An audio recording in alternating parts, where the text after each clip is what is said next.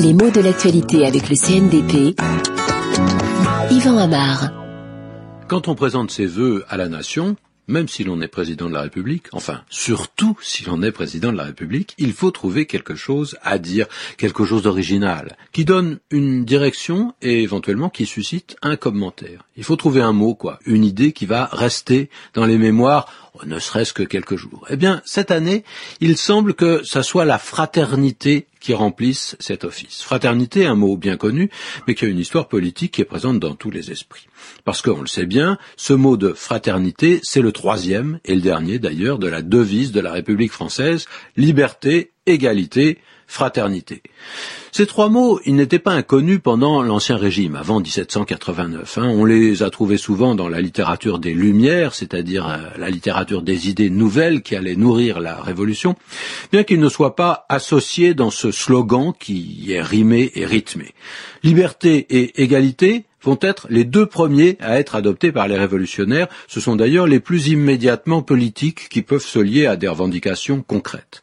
La fraternité, pour sa part, elle témoigne d'une autre profondeur idéologique et elle ne vient se poser que plus tard sur cette guirlande de la Révolution. D'ailleurs, il faudra attendre les autres révolutions du XIXe siècle, 1830 et ensuite 1848, pour que la place de la fraternité soit définitivement affermie. En effet, si les trois notions ne semblent pas devoir être mises exactement sur le même plan, c'est que les deux premières ont à voir avec un sentiment politique et sa réalité. Il y a comme oscillation entre l'utopie et la vie sociale. Et pour la fraternité, c'est différent, parce que la fraternité, ça ne se décrète pas, et d'un autre côté, on ne lutte pas pour l'obtenir. Ça évoque plus une religion de l'État, une religion de la nation, de la démocratie, et cela fait penser à ce culte de l'être suprême dont parlaient justement euh, les révolutionnaires au-delà de 1789.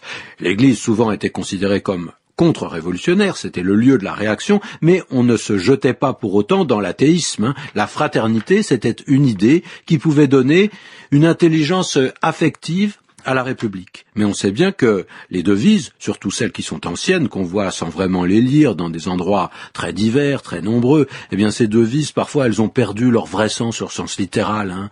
Que dit maintenant le président de la République française? Il essaye de remotiver, dans tous les sens du mot d'ailleurs, remotiver des citoyens parfois désabusé par les difficultés économiques, et puis remotiver ce vieux mot de fraternité, c'est-à-dire le revitaliser, lui redonner son sens d'origine, qui a pu s'effacer derrière une sonorité un peu creuse à force d'usure.